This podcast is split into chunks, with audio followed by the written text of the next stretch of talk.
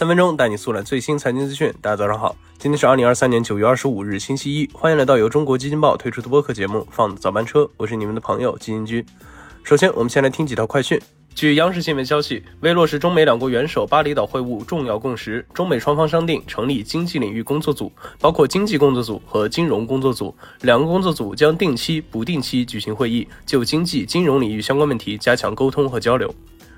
九月二十二日晚间，中国恒大发布公告，由于公司销售情况不如预期，有必要重新审视债务重组条款。原定于今天和明天的债务重组会议将不会举行。值得注意的是，自今年三月二十二日公布以来，上述债务重组会议已多次被推迟延期。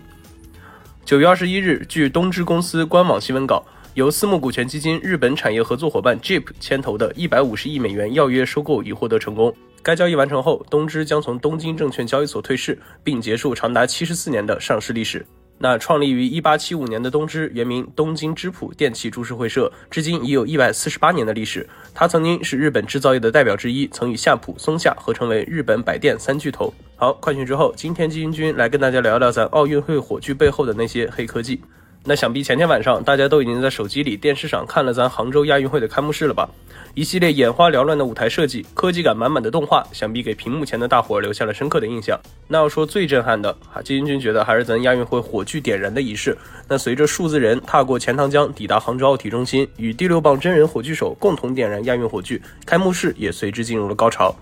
那大家在看开幕式时，应该有听到主持人为大家介绍的这个数字人，在互联网技术支持下，有来自全球一百三十多个国家和地区的上亿名网民报名成为了线上数字火炬手，共同组成了这个 AI 数字人。那为了实现这一项技术，一群来自蚂蚁集团、支付宝的工程师们自行研制了一款数字火炬互动引擎技术，对超过三百多款手机型号进行了测试兼容，同时通过区块链技术，让每个参与数字火炬手的网友都可以获得一张上链的证书，可以永久追溯。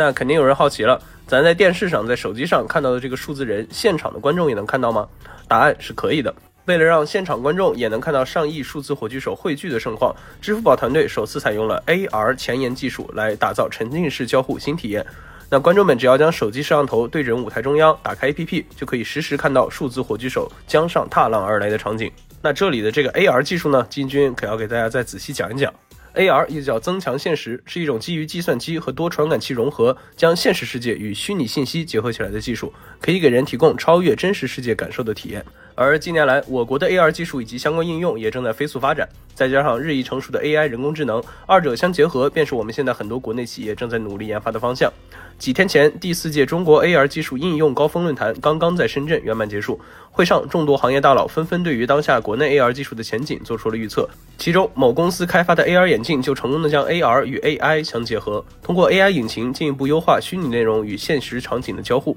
融合多个大模型能力的 GPT 模型，以实现即问即答。还有行业媒体 VR 陀螺的相关人士表示，今年轻薄形态的 AR 眼镜百花齐放，在八月到九月期间，国内就有将近十款新品发布。国内 AR 市场的商业思维和技术路径的迭代速度之快，对比海外市场有望实现弯道超车。